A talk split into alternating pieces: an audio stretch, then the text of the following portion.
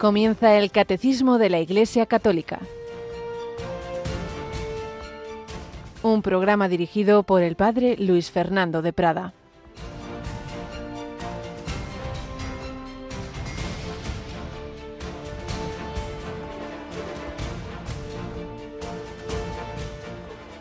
Yo estoy a punto de ser derramado en libación y el momento de mi partida es inminente.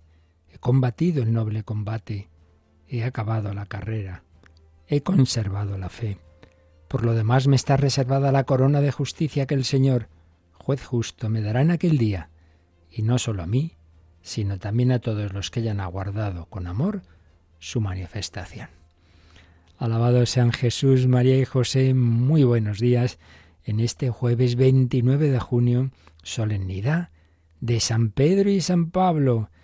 Hemos escuchado estas líneas conmovedoras de Pablo, anciano, que ya ve que se va terminando su vida, que escribe a su discípulo Timoteo, yo estoy a punto de ser derramado en libación, era un tipo de sacrificio, ofrecer unos líquidos como en sacrificio a Dios, San Pablo iba a ofrecer su sangre, su vida. El momento de mi partida es inminente y miraba hacia atrás y apoyado no en sus fuerzas, el que había sido tan creído, pero Dios le había enseñado bien, sino en la gracia de Dios, puede decir, he combatido el noble combate, he acabado la carrera, he conservado la fe. Él, que había sido perseguidor, una vez convertido, gran apóstol de Cristo, fue tantas correrías por aquí y por allá, tantos sufrimientos que cuenta en algunas de sus cartas, tantos golpes, tantos disgustos, pero todo movido por un amor loco. San Pablo y San Pedro, ese en cambio desde el principio fue seguidor de Jesús, pero en cambio tuvo su flaqueza, tuvo sus, sus negaciones. Y el Señor nos quiere enseñar a través de estas dos grandes piedras de la iglesia. Pedro, la roca principal, tú eres Pedro, sobre esta piedra edificaré mi iglesia. Pablo, el gran apóstol, nos quiere enseñar que es Él el que hace las cosas, que la iglesia es suya, que nosotros somos débiles, uno perseguidor convertido, el otro el, la roca de los apóstoles que se convierte en una, en una sencilla eh, plantita temblorosa ante una criada y se echa ahí a, negar y, renegar de, de Jesús y sin embargo, bienaventurado tú, Simón, porque eso no te lo ha revelado ni la carne ni la sangre, sino mi Padre que está en los cielos. No tengamos miedo. Sobre esta piedra edificaré mi iglesia, el poder del infierno no la derrotará. Esas palabras están escritas en lo alto de la Basílica de San Pedro en latín y en griego, te daré las llaves del reino de los cielos. No tengamos miedo, el Señor es el que lleva la, la iglesia, nuestra vida, la historia, por dificultades, por, por problemas que haya, que los hay siempre, y desde luego estamos en un mundo muy convulso y con un gran poder del maligno, pero sobre esta piedra edificaré mi iglesia, el poder del infierno no la derrotará y el Señor nos dará su gracia a cada uno como se la dio a San Pedro y a San Pablo y a los que estamos aquí, como a Yolanda. Buenos días, Yolanda. Buenos días, Padre. Bueno, pues aquí seguiremos también a través de las ondas, siempre se ha dicho que si San Pablo hubiera nacido en nuestra época hubiera sido periodista. Bueno, yo no sé si hubiera sido periodista, pero que hubiera usado los medios de comunicación como la radio, creo que hay poca duda. Digamos que un gran comunicador, seguro que sí. Eso seguro que sí. Bueno, pues es un regalo del Señor que nos permite en efecto usar estos medios y la verdad es que es que es que es constante. Ayer mismo eh, teníamos la visita de un matrimonio en cuya conversión, particularmente de él, que era ateo, influyó muchísimo esta, esta radio. El Señor se sirve de, estos medios, os damos las gracias a todos, entre todos lo hacemos posible, con oraciones de muchísima gente buena, con voluntariado de muchísima gente buena, con donativos de muchísima gente buena y seguimos pidiendo todo ello también con sugerencias y consejos y por eso recordamos que ya mañana es último día del mes de junio y vamos a retirar ya la encuesta que siempre nos da ideas, sugerencias eh, de, respecto a nuestra programación, ¿verdad? Eso es, la encuesta de Radio María que pueden encontrarla en la página web de Radio María, www.radiomaria.es. Y si no saben pues eh, cómo hacerlo, pueden pedir ayuda pues a algún conocido, algún familiar, así que algún amigo, bueno, pues eh, que todo eso nos pueda ayudar para que entre todos mejoremos esta radio de la Virgen porque ya sabéis que luego, bueno, a partir de octubre, pues siempre hay nuevos programas. Nos da pena, eso sí, que varios de los voluntarios nos dicen que, no pueden seguir. Hay programas que hay que, que, renovar, bueno, eso es así. Pero bueno, si nos ayudáis en esa tarea, estupendo. Bueno, pues el Señor nos va santificando a lo largo de los siglos, santificó a San Pedro y San Pablo, ambos mártires de Cristo, pero también está el martirio del día a día, como el que vamos conociendo de la familia, de los padres, de Santa Teresita, del niño Jesús.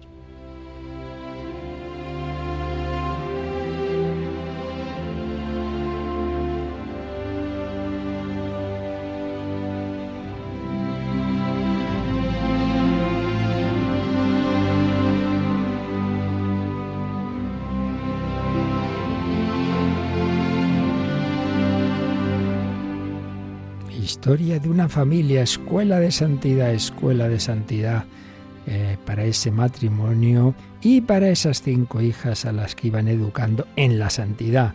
Lo realmente importante no es que consiguieran esto o lo otro en esta vida, sino que llegaran al cielo cargada de santidad. Eso es lo que les importaba.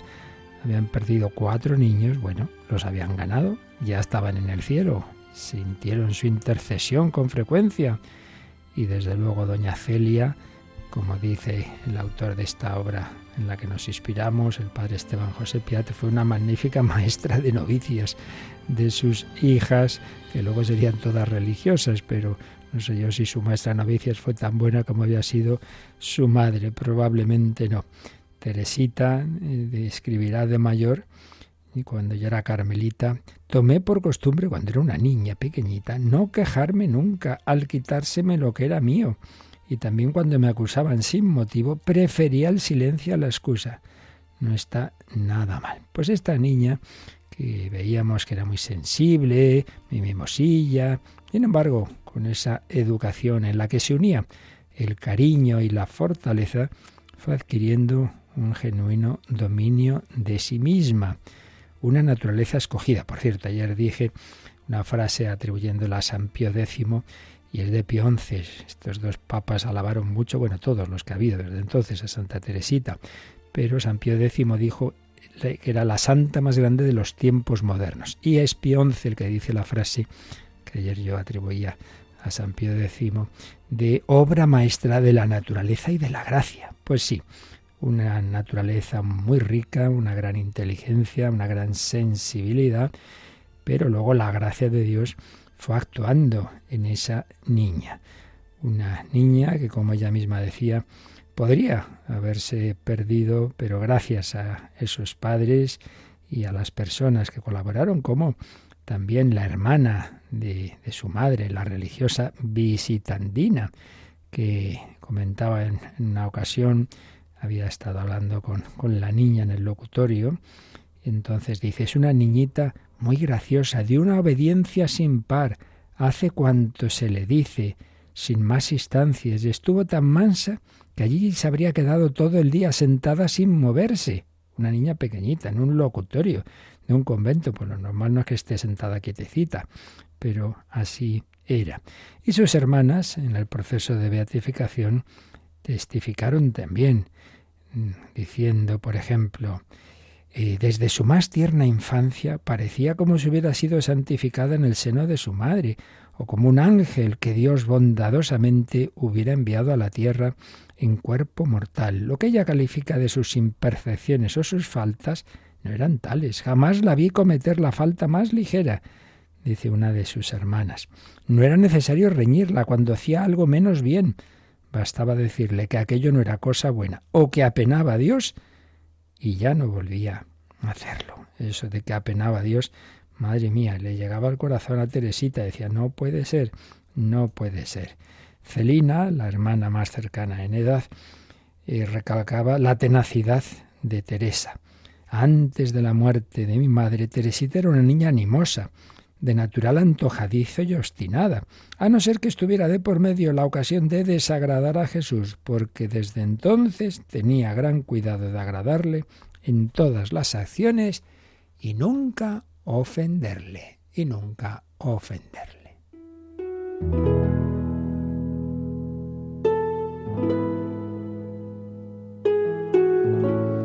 La propia Teresa escribirá en el recuerdo de su infancia. Jesús cuidaba de su prometida tan niña. Fue él quien trocó en bien todos sus defectos, que corregidos a tiempo le sirvieron para el logro de la perfección. La virtud tenía atractivos para mí. A lo que me parece, me encontraba en la misma situación que al presente, con un gran dominio de todos mis actos. Verdad es que desde antes de los tres años no era necesario reprenderme lo más mínimo para corregirme. Una sola palabra, dicha con dulzura, me hubiera bastado y sido suficiente durante toda mi vida para hacerme comprender y arrepentirme de mis faltas. Por supuesto, todo esto lo escribe desde la sinceridad que le habían pedido. Ella no hubiera hablado de sí misma, pero así se lo pidieron las prioras que tuvo, que contara su vida con sinceridad. La humildad es la verdad. Ella era consciente de que todo lo bueno lo había recibido de Dios. Eso no hay que eh, ocultarlo. Y también llegó a escribir esto. Desde los tres años no he negado nada a Dios. Madre mía. Ya nos gustaría algunos poder decir algo parecido. Desde los tres años no he negado nada a Dios. Esa famosa anécdota que cuenta en su historia de, un alma, aquella canastilla de, Leonia en la que ésta había acumulado retazos de sus muñecas y una serie de cosas que, eh, a ver quién quiere algo de aquí y tal. Yo los cojo todo, dice Teresita. Esa frase pronunciada en un tono festivo y sin pretensiones egoístas eran unas fruslerías. Iba a ser para la santa pues como un símbolo de su deseo de, de escoger todo lo que la llevaba a la santidad.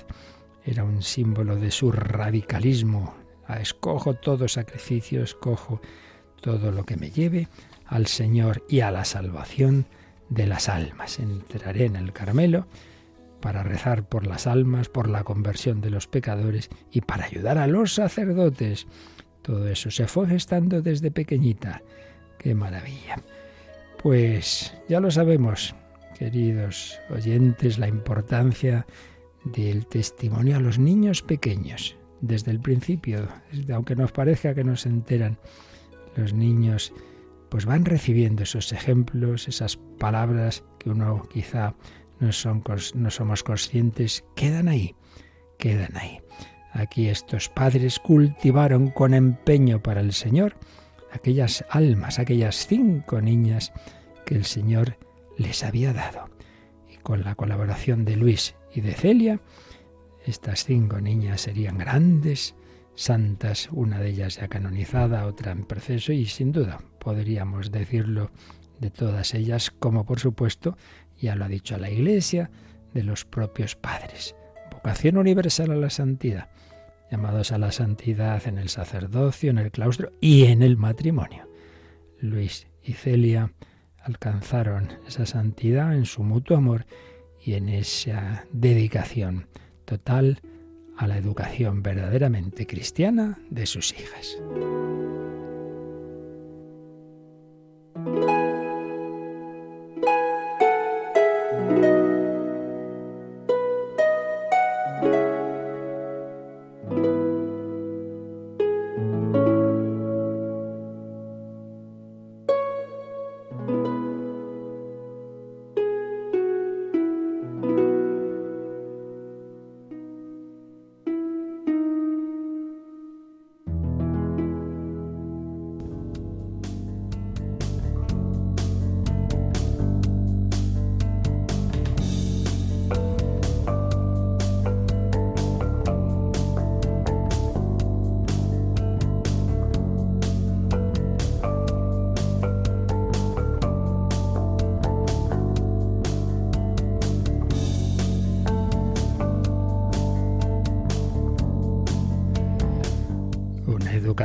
Por supuesto, basada en nuestro Señor Jesucristo, que vivía en el centro de esa familia, no solo por las imágenes que tenían de Él, sino ante todo por el gran amor a la Eucaristía. Eucaristía celebrada, la asistencia a la misa diaria, comulgada, orada en la adoración y con las demás prácticas de piedad que se vivían en esa casa. La Eucaristía, centro de la vida cristiana. Bueno, pues estamos explicando, después de haber hablado de la Eucaristía como sacrificio, el sacrificio de la misa, la celebración eucarística, que hace presente de manera incruenta el sacrificio de la cruz, estamos ya hablando del misterio de los misterios, como bajo la apariencia de pan y de vino está el presente el Señor, el cuerpo y la sangre de Cristo.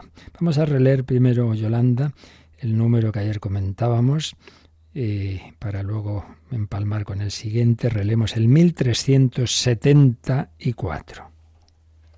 El modo de presencia de Cristo bajo las especies eucarísticas es singular eleva la Eucaristía por encima de todos los sacramentos y hace de ella como la perfección de la vida espiritual y el fin al que tienden todos los sacramentos. En el Santísimo Sacramento de la Eucaristía están contenidos verdadera, real y substancialmente el cuerpo y la sangre, junto con el alma y la divinidad de nuestro Señor Jesucristo, y por consiguiente, Cristo entero. Esta presencia se denomina real, no a título exclusivo, como si las otras presencias no fuesen reales, sino por excelencia, porque es substancial y por ella Cristo, Dios y hombre, se hace presente total e íntegramente. Así pues, en este número, después del primero de este apartado, que era el 1373, recordemos que en el 1373 se contextualizaba la presencia de Cristo en la Eucaristía en otros modos de presencia, como Jesús prometió, yo estaré con vosotros todos los días hasta el fin del mundo, como se dirige también al alma en gracia, si alguno me ama, mi Padre le amará, vendremos a Él, haremos morada en Él, la presencia en su palabra, en la oración, donde dos o tres estén reunidos en mi nombre, en la caridad, lo que hicisteis a uno de estos, a mí me lo hicisteis. Bueno, pues en todo ese contexto, el número 1373 terminaba diciendo, pero sobre todo, Jesús está presente bajo las especies eucarísticas. Luego, el que acabamos de releer, el 1374, nos recuerda qué es lo que hace especial, singular a este modo de presencia. Pero primero nos habla de que es el sacramento al que todos los demás tienden, es como la cima de todos. Es verdad que por un lado es de los sacramentos de iniciación, es decir, aquellos en los que nos vamos introduciendo en la vida de la Iglesia. El primero principal, por supuesto, el bautismo, su complemento que es la confirmación, pero luego la Eucaristía. Sí, es de iniciación, pero a la vez es de culminación, porque tiene algo muy especial que no tienen los demás y es que es eh, aquel en el que no solo se recibe la gracia de Cristo, una, el que actúa, el que desde luego el que bautiza, el que confirma es Jesucristo, eso, eso en todos los sacramentos es su actuación, pero aquí no está solo la actuación, está su persona de una manera muy especial, que es lo que estamos viendo, donde está esa especialidad, ¿verdad? Y se nos dice también pues que, aquí está la perfección de la vida espiritual, porque a fin de cuentas, ¿qué es la vida espiritual? ¿Qué es la santidad a la que estamos llamados? Solo Dios es santo. Entonces la santidad es unirnos cada vez más a Dios. Y no hay una forma más grande que nos haya dejado el Señor en la tierra de unión con Él que la Eucaristía. eso es lo máximo. Poder recibir yo el cuerpo de Cristo, tenerlo en mí. Esa es la mayor unión. Es una unión intimísima. Alma de Cristo, santifícame. Cuerpo de Cristo, sálvame. Sangre de Cristo, embriágame. Una cercanía inmensa. Bien, sumo sacramento, la cima de todos ellos, pero ya después, ese número 1374, nos exponía las palabras en las que la Iglesia resumió su fe en, el, en el tipo de presencia eucarístico con lo que dijo el concilio de Trento. En este santísimo sacramento de la Eucaristía están contenidos verdadera, real y sustancialmente el cuerpo y la sangre, junto con el alma y la divinidad de nuestro Señor Jesucristo, por consiguiente, Cristo entero.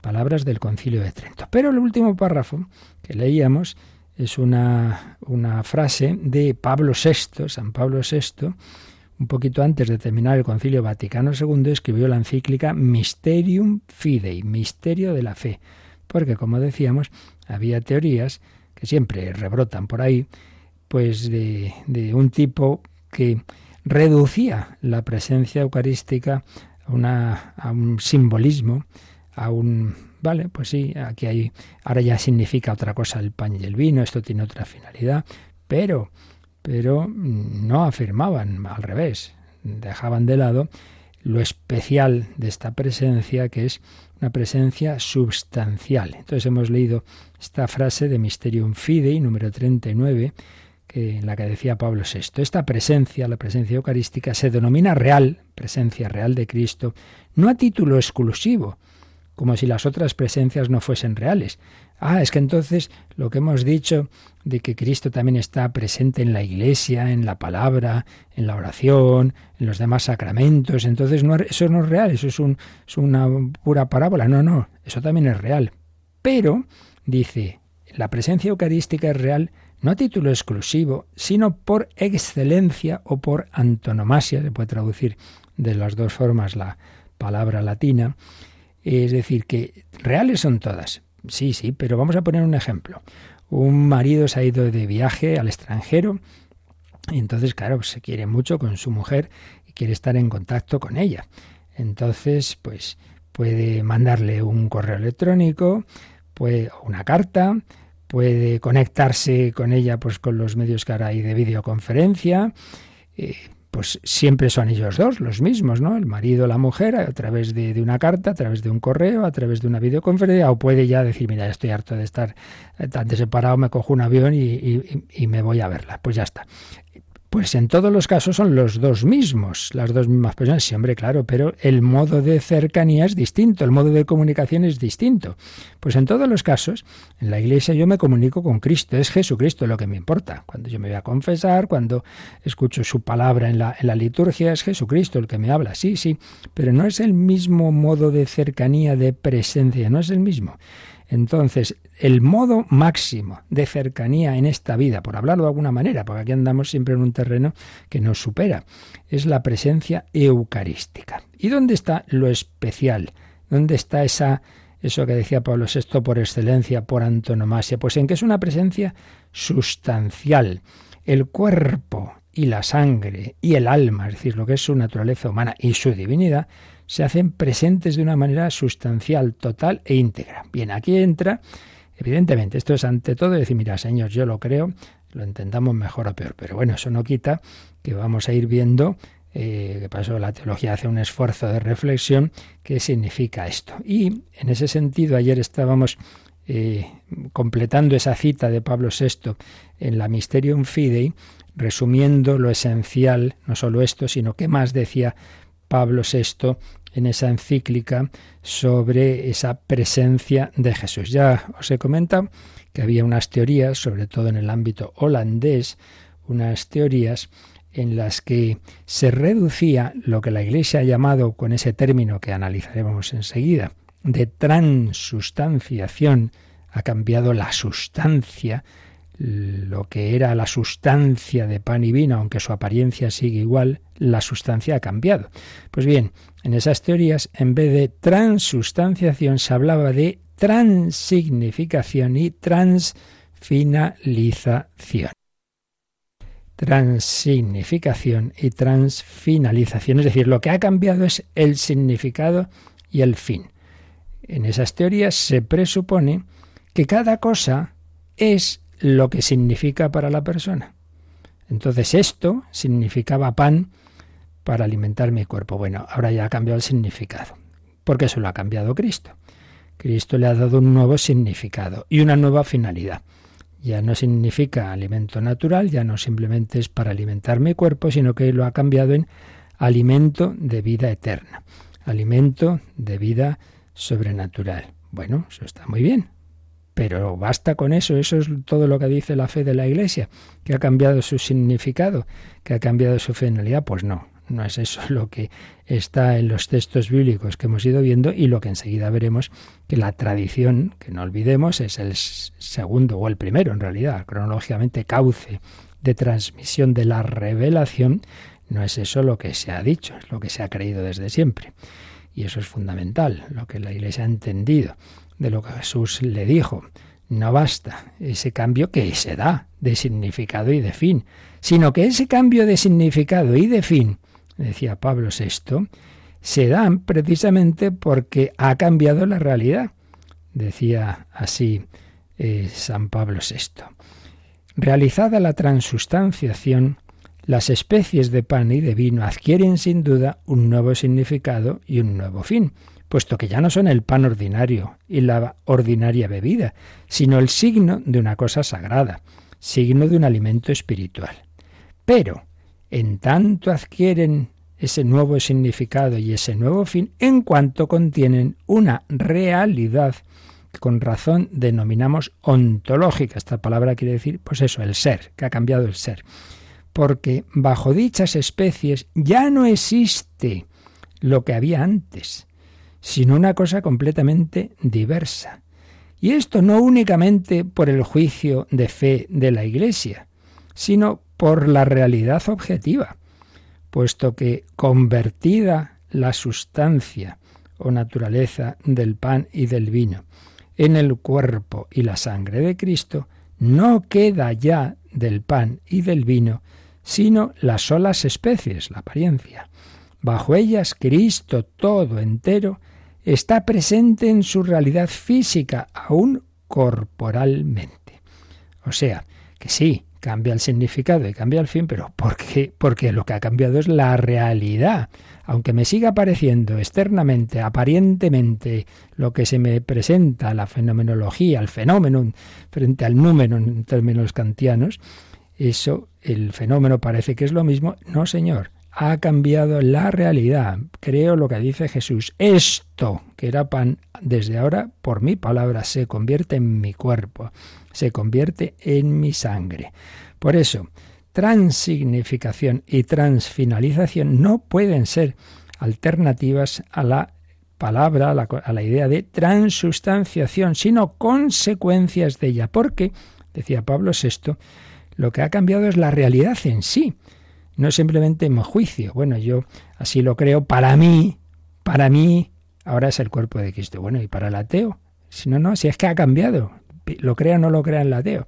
Ya decíamos, poníamos el ejemplo de André Frosar, que cuando entra en aquella iglesia de París a buscar a su amigo católico, él no creía nada. Sí, bueno, creyera o no creyera, ahí estaba expuesto Cristo en, en, una custodia y desde ahí cambió su corazón, porque él estaba, ya está, aunque él no lo creyera. Por tanto, hay que tomar en serio el verbo ser. Digamos también, ya un poco como anticipo de todo lo que iremos desarrollando, que en esa preciosa encíclica, Mysterium Fidei, el Papa Pablo VI también sacaba las consecuencias espirituales de lo que significa esa presencia especial, esa presencia real y sustancial que permanece después de la misa. Ya también lo anticipamos. Jesús no dice, aquí está mi cuerpo, para que ahora lo comáis. Tomad y comed, aquí está mi cuerpo, comulgáis y se acabó. No se acabó, porque dice, esto es mi cuerpo. El verbo ser es el verbo de lo permanente. Es distinto decir, esta persona está enferma, bueno, ya se le pasará a decir, es un enfermo, tiene una enfermedad pues que no tiene solución. El verbo ser es el que usa Jesús, no dice, es aquí está mi cuerpo para que ahora comulguéis, sino esto es mi cuerpo. Y por tanto, las formas que después de la misa se reservan en el sagrario sigue siendo el cuerpo de Cristo. De ahí que viene el culto a la presencia permanente del Señor. Y por eso, como ya veremos, a lo largo de la historia se ha ido desarrollando, siempre estuvo implícito, pero poco a poco, como tantas cosas en la Iglesia, se van desarrollando bajo la inspiración del Espíritu Santo y, la guía de, de su jerarquía de la Iglesia, el culto a esa adoración a Jesús, el culto de adoración, entonces, pues todo lo que ha significado cómo se ha reservado desde el principio la Eucaristía, pero cómo esa reserva que al principio se hacía de una manera discreta, más bien un poquito escondida, aquí tenemos a Jesús para llevar a los enfermos, etcétera, en un momento dado dice, no, hombre, no, pues ya que le tenemos, vamos a ponerlo aquí dentro a la vista en la iglesia, entonces, que si el sagrario, distintas formas de sagrario, no, no, pues vamos a sacarlo a la calle. Pues las procesiones, la primera fue una procesión el Domingo de Ramos, pero luego se instituye la fiesta del Corpus Christi, Cristo va por la calle, bueno, pues ya que va por la calle y al llegar a casa le damos la bendición, oye, pues también podemos hacer bendición con la custodia no solo al acabar la procesión, más días, entonces ya empieza las exposiciones del Santísimo más habituales. Todo esto se dan, como también mencioné ayer, de vez en cuando el Señor regala milagros, milagros eucarísticos fortísimos, que con los medios actuales se analizan y se encuentran los científicos cosas inexplicables. Dice, pero bueno, de repente aquí a este sacerdote se le, se le hace presente pues un trozo de carne y sangre, se analiza y, pero bueno, si esto es carne de un corazón, anda, y la sangre, pero si la sangre es además, para colmo, entre comillas, del tipo, el tipo de la sangre que se ha encontrado en la sábana santa y en el sudario de Oviedo, mira tú, ¿eh? que el Señor no da puntada sin hilo, en fin, pero estos son regalos ya, digamos, esto no es tema de fe, pero bueno, el Señor ve nuestra debilidad de nuestra fe y encima de vez en cuando hace milagros por si a uno le parece que no, hombre, que esto no puede ser. Pero lo que ahora nos importa, se va desarrollando toda una vida espiritual en, en relación a la adoración a Jesucristo que se ha quedado con nosotros. Alabado sea el Santísimo Sacramento. Bueno, pues con esto, digamos, anticipamos, gracias a esa encíclica de Pablo VI, lo que iremos desarrollando en estos números que vienen a continuación. Realmente hay un cambio en el pan y el vino y se nos regala una presencia muy especial de nuestro Señor Jesucristo que se queda con nosotros para estar muy cerquita, muy cerquita. Vamos a aprovecharnos de esta presencia, de este inmenso regalo del Señor, hombre, que, que, que, que lo tenemos aquí y muchas veces parece que no nos lo creemos.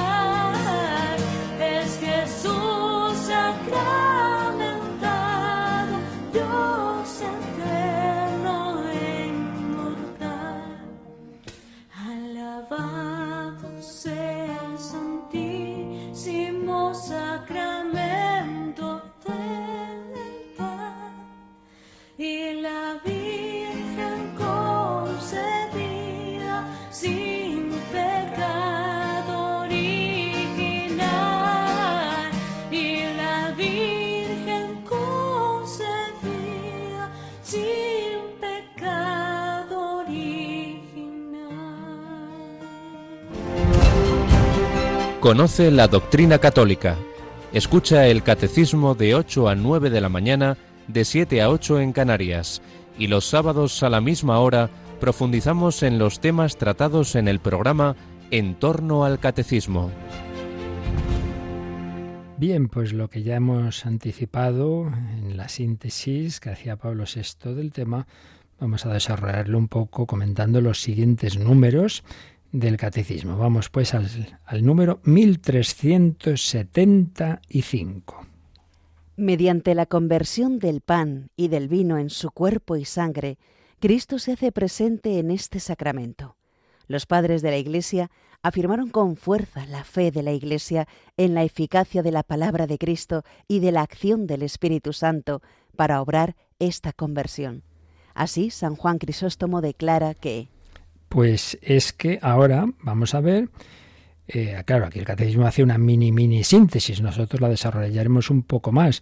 Como en efecto, esas palabras de Jesús que estuvimos viendo los días pasados, las palabras en que prometía la Eucaristía en el capítulo 6 de San Juan y las palabras de la institución, tomad, comed, esto es mi cuerpo, esta es mi sangre, etcétera, y luego, pues como San Pablo cuenta cómo se celebraba la Eucaristía, pues como eso, que está en los textos del Nuevo Testamento, en efecto, en la tradición de la Iglesia, en todos los testimonios que tenemos, con unas palabras o con otras, que iremos resumiendo las principales, se ha creído que en efecto no era un mero simbolismo, un mero recuerdo, que no, que haya ocurrido un milagro, que ha habido una conversión. Nos ha dicho este número 1375, mediante la conversión del pan y del vino en su cuerpo y su sangre. Entonces aquí nos va a poner dos citas significativas de padres de la Iglesia. Recuerdo siempre, por si alguno cuando hablamos de los santos padres no nos referimos a los papas, no, estamos hablando de los santos doctores de los primeros siglos de la Iglesia que unían en sí mismo eso, santidad y una gran doctrina, una gran, un gran conocimiento y transmisión de la revelación. Pues bien, nos vienen dos citas. Primero, hemos cortado ahí a Yolanda cuando iba a leernos una cita de San Juan Crisóstomo. ¿Qué decía San Juan Crisóstomo? No es el hombre quien hace que las cosas ofrecidas se conviertan en cuerpo y sangre de Cristo sino Cristo mismo, que fue crucificado por nosotros. El sacerdote, figura de Cristo, pronuncia estas palabras, pero su eficacia y su gracia provienen de Dios. Esto es mi cuerpo, dice. Esta palabra transforma las cosas ofrecidas. San Juan Crisóstomo. Y luego viene una cita de San Ambrosio. Recordad que San Ambrosio fue el obispo de Milán que bautizó a San Agustín aquel que le decía a su madre, no se perderá hijo de tantas lágrimas. A ver, ¿cuál es la cita de San Ambrosio? Estemos bien persuadidos de que esto no es lo que la naturaleza ha producido, sino lo que la bendición ha consagrado, y de que la fuerza de la bendición supera a la de la naturaleza, porque por la bendición la naturaleza misma resulta cambiada. La palabra de Cristo, que pudo hacer de la nada lo que no existía, ¿no podría cambiar las cosas existentes en lo que no eran todavía? Porque no es menos dar a las cosas su naturaleza primera que cambiársela. Bueno, pues ahora vamos a ir releyendo el número con calma y viendo también los números marginales que nos sugiere el catecismo que repasemos para entender mejor lo que aquí nos dice. Empieza diciendo el catecismo en el 1375 mediante la conversión. Se cambiado. Igual que una persona, André Frosar era ateo y se convierte en católico en unos segundos, bueno, pues el pan y vino se han convertido. Su sustancia, lo hondo de ellas, lo que no vemos, se ha convertido. Mediante la conversión del pan y del vino en su cuerpo y su sangre, Cristo se hace presente en este sacramento. Cristo se hace presente. Y dice, los padres de la Iglesia afirmaron con fuerza la fe de la Iglesia en la eficacia de la palabra de Cristo y de la acción del Espíritu Santo para obrar esta conversión. ¿Quién hace ese cambio? ¿El sacerdote? No, ya me dirás tú. Yo qué poder tengo para cambiar la materia de, de algo, no, no tengo ese poder. Lo tiene Jesucristo y la fuerza del Espíritu Santo. Esto ya lo veremos, que en la tradición de la Iglesia se, se pone en, digamos, en, eh, como sujeto agente de ese cambio, de esa transustanciación, de esa conversión, Ante todo en Occidente se insiste en las palabras de Cristo, cuando decimos las palabras que Jesús dijo en la última cena con la intención de hacer lo que él hizo, pero por otro lado también, y esto es lo que resalta más Oriente, por la acción del Espíritu Santo. Y por eso recordad que se hace eso que llamábamos la epíclesis, esa invocación al Espíritu Santo. Por eso aquí nos sugiere el catecismo que releamos el número 1105. A ver, ¿qué nos decía este número que ya vimos? La epíclesis, invocación sobre es la intercesión mediante la cual el sacerdote suplica al Padre que envíe el Espíritu Santificador para que las ofrendas se conviertan en el cuerpo y la sangre de Cristo, y para que los fieles, al recibirlos, se conviertan ellos mismos en ofrenda viva para Dios. Pues sí, este número ya lo vimos, decíamos que en todo sacramento, pero de una manera muy especial en la Eucaristía, hay una invocación llamada al Espíritu Santo. Es lo que significa la palabra epíclesis, llamada, invocación. Fijaos, la palabra invocación viene de vocación, vocación invocare, llamar. Llamamos al Espíritu Santo, ven Espíritu Santo, sé tú el que actúe aquí, sé tú el que perdone los pecados, sé tú en todo sacramento, pero en concreto en la Eucaristía, primero, cuando va a empezar precisamente ese momento central que es cuando hay que arrodillarse, cuando veáis que, que el sacerdote extiende sus manos sobre el pan y vino. Estamos invocando al Espíritu Santo para que esas palabras de Jesús que el sacerdote va a decir transformen el pan y vino en el cuerpo y la sangre de Cristo. Hay una segunda epíclesis ya después de la consagración en la que pedimos que los que estamos ahí seamos transformados en ofrenda viva, en víctima viva, en fin, distintas palabras que estuvimos leyendo en su momento eh, de esa segunda epíclesis. Pero bueno, lo que ahora nos importa es que se invoca al Espíritu Santo para que el pan y el vino, las ofrendas, se conviertan en el cuerpo y la sangre de Cristo. Esto es lo que nos dice el primer párrafo del 1375, que los padres de la Iglesia creían en esa conversión, conversión que se produce por la palabra de Cristo y la acción del Espíritu Santo. Y el texto de San Juan Crisóstomo, que nos ha leído Yolanda, deja clarito que no es el hombre quien hace que esas cosas ofrecidas, ese pan y vino, se conviertan en cuerpo y sangre de Cristo, sino que es Cristo mismo el que fue crucificado por nosotros. El sacerdote, figura de Cristo, aquí sí que hay una presencia simbólica. ¿Quién celebra la misa? Jesucristo. Pero Jesucristo lo vemos simbolizado en ese sacerdote que lleva unas vestiduras especiales, como para decir, no es el pepito que está comiendo en su casa, no, no, ahora es Cristo, revestido de Cristo. Por eso revestido con esa alba, con esa casulla. El sacerdote, figura de Cristo, pero ahora ya no va a ser un simbolismo. Sí, el sacerdote es un símbolo, es un signo de Cristo. Pero el pan y vino ya no van a ser solo un signo, también lo son, ¿eh? ya lo veremos. Pero no son solo un signo, sino que realmente van a cambiar. Van a convertirse por la eficacia de la palabra de Jesús y la acción del Espíritu Santo. Esto es mi cuerpo, esto es mi sangre. El sacerdote, figura de Cristo, pronuncia estas palabras, pero su eficacia y su gracia provienen de Dios y a este respecto, el Catecismo nos sugiere que repasemos el número 1128. ¿Quién actúa en los sacramentos? ¿Quién hace realmente, en este caso, pues esa consagración? Leemos el 1128. Tal es el sentido de la siguiente afirmación de la Iglesia. Los sacramentos obran ex opere operato, según las palabras mismas del concilio, por el hecho mismo de que la acción es realizada, es decir, en virtud de la obra salvífica de Cristo, realizada de una vez por todas. De ahí se sigue que el sacramento no actúa en virtud de la justicia del hombre que lo da o que lo recibe, sino por el poder de Dios. En consecuencia, siempre que un sacramento es celebrado conforme a la intención de la Iglesia, el poder de Cristo y de su Espíritu actúa en él y por él, independientemente de la santidad personal del ministro. Sin embargo, los frutos de los sacramentos dependen también de las disposiciones del que los recibe. Por tanto, en este número que vimos hace ya tiempo, en la introducción general a todos los sacramentos, se nos recuerda algo que, hombre, da mucha tranquilidad. Y es que el sacerdote será un santo o no será nada de santo. Serás el padre Pío de Pieltrechina o será un sacerdote, Dios no lo quiera, pero por desgracia puede ocurrir que esté en un mal momento, que esté incluso en pecado. Ay, madre, si está en pecado, entonces eh, la consagración no ha sido válida, yo me confesáis, no, no, no, no, no. No, no. El que te ha perdonado y el que ha consagrado es Jesucristo. Él, él, lo estará viviendo mejor o peor. Pero si él tiene intención de hacer lo que hace la Iglesia, hombre, que es lo menos. Se supone que sí, si no, no estaría aquí. Si no creyera en nada de esto, ya habría dejado el sacerdocio. Entonces, tranquilo, tranquilo que tú recibes el perdón y recibes la Eucaristía.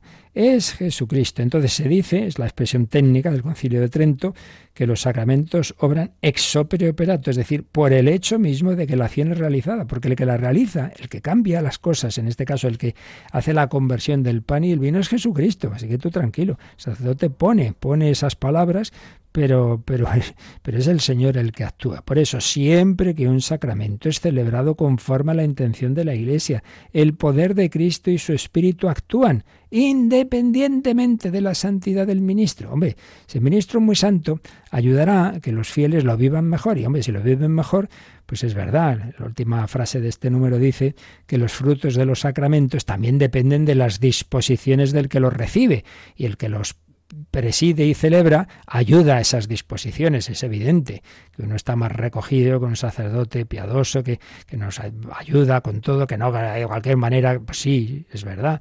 Pero que eso no es lo esencial. Lo esencial es que es Jesucristo el que actúa. Por tanto, no es el hombre, es Cristo y el Espíritu Santo quienes realmente actúan. Y por eso, pues tú vas a, esta misa, bueno, pues a lo mejor este sacerdote, el pobre, un poco soso y un poco pesadito. Mira, chico, que no vamos aquí a un teatro, ni mucho menos a un circo. Voy a, a recibir a Jesús. Entonces no te preocupes, pesadito o no pesadito, tú recibes a Jesucristo.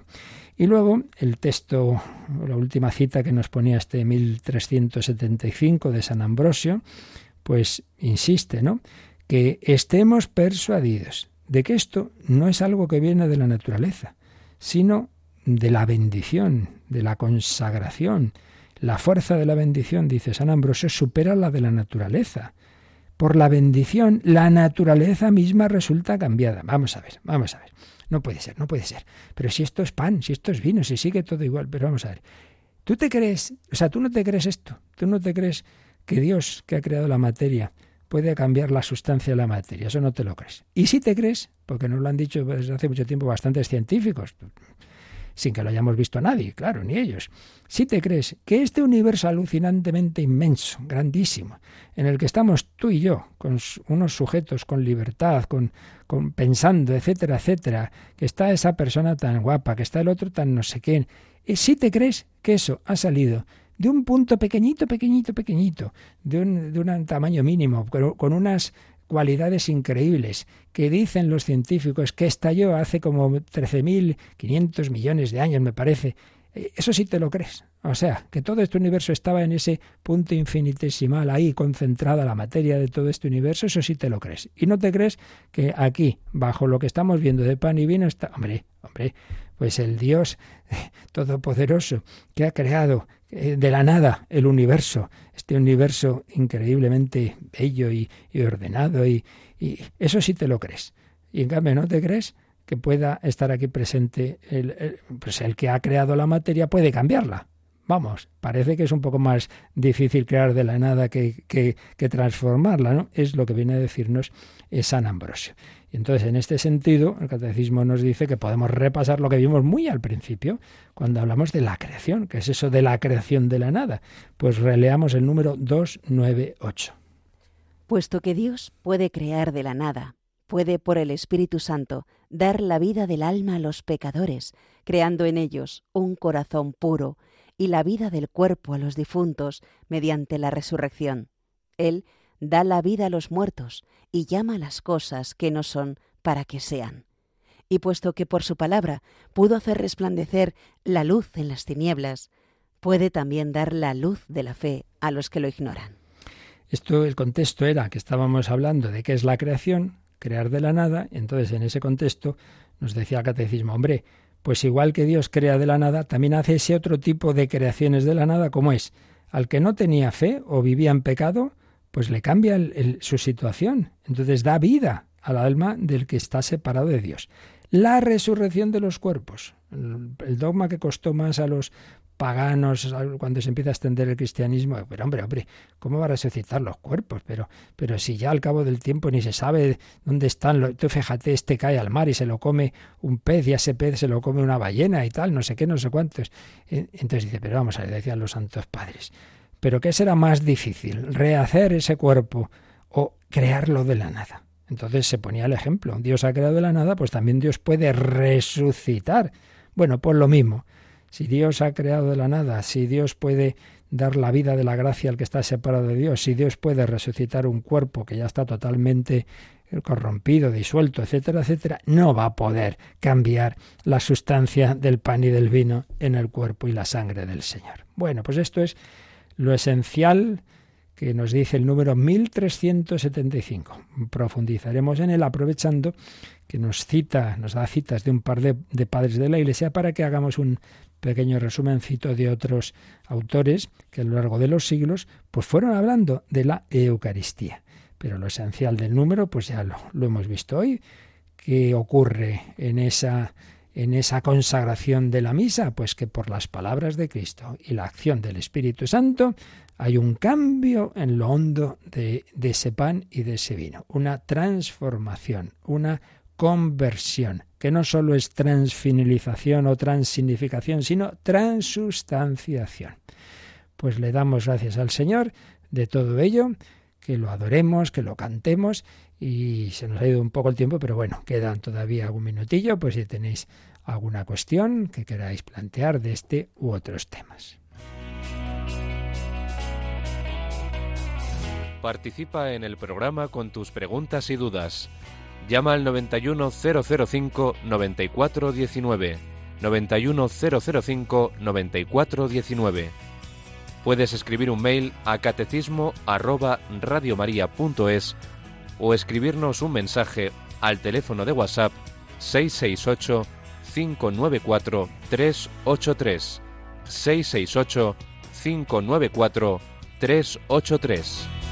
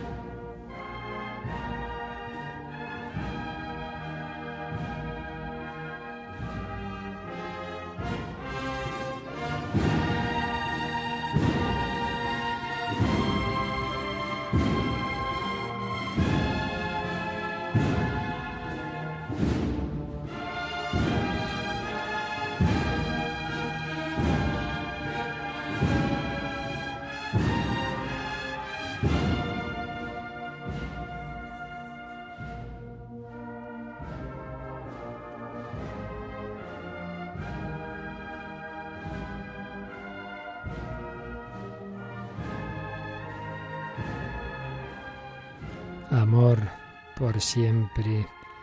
A ti nos preguntan por WhatsApp si el sacerdote no está en gracia de Dios, ¿es válida la consagración del pan, del cuerpo y sangre de Cristo? Pues sí, claro, sí, lo, lo hemos dicho comentando el número ese de, del Concilio de Trento que habla del exopere operato, quizá lo he dicho deprisa y, y no suficientemente claro, pero en efecto, más allá de la santidad o del pecado, del pecado, en efecto. De hecho, por ejemplo, si recordáis, hay un caso en la historia de Santa Teresa, ella una época en que estaba muy enferma y entonces la aconsejaron reponerse fuera del convento, entonces estuvo en un pueblo, en ese pueblo había un sacerdote, el sacerdote del pueblo, y claro, ella se dio cuenta, Santa Teresa se dio cuenta de que vivía mal, que había una mujer por ahí que lo tenía medio hechizado, y entonces fijaos lo que hacía Santa Teresa, qué buena era, para, ayudarle y para, para írselo ganando para el Señor, se confesaba con él. Entonces, a pesar de que viviera en pecado, objetivamente hablando,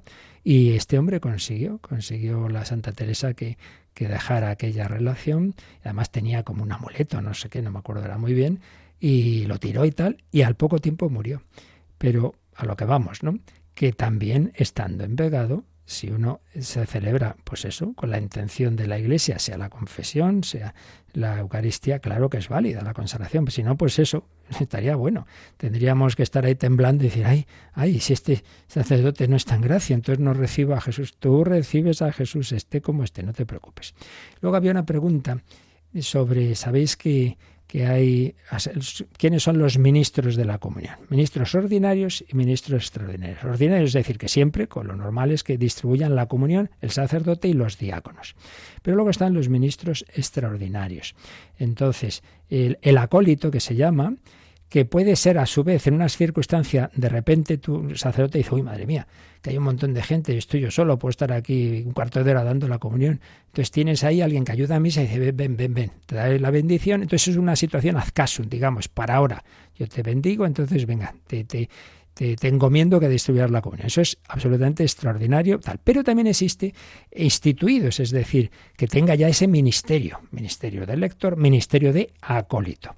Entonces ya no hace falta darle la bendición especial. Pero es verdad, es lo que pregunta aquí Miguel Ángel, que, siempre, que, aún así son ministros extraordinarios. Es decir, que no es lo normal, por ejemplo, que el sacerdote diga, bueno, yo me siento y dar la comunión a los demás. Hombre, otra cosa es que esté mayor, que tenga no sé qué problema, que, que está cansado, yo qué sé.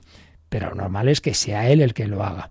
Eh, pero que dice, oye, que es que somos bastantes aquí, pues venga, ayudadme. Bueno, entonces ya el juzgar hasta qué punto es una circunstancia de necesidad o no, yo ahí no voy a entrar, esas son ya las cosas de que cada, uno verá. Pero es verdad que, que, quizá podemos eh, ya irnos al extremo de decir, no, pues da lo mismo, eh, como son acólitos, es como si fueran sacerdotes. Hombre, no, ministro ordinario es el sacerdote y el diácono, el otro es extraordinario. Ahora, ¿hasta qué punto juzgar que esto es más necesario o menos? Por ejemplo, ¿cuántos enfermos quisieran que se les llevara la comunión? Si es que el sacerdote cada vez hay menos, no, no llegan.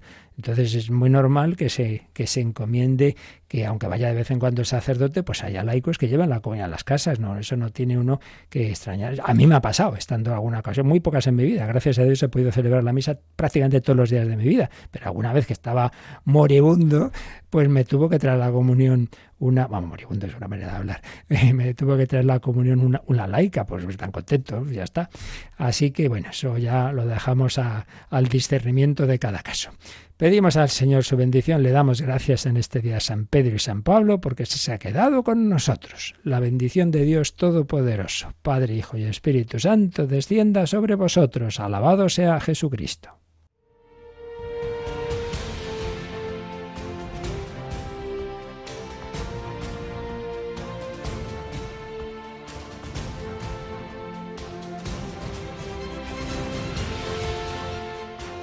Han escuchado en Radio María el Catecismo de la Iglesia Católica, un programa dirigido por el Padre Luis Fernando de Prada.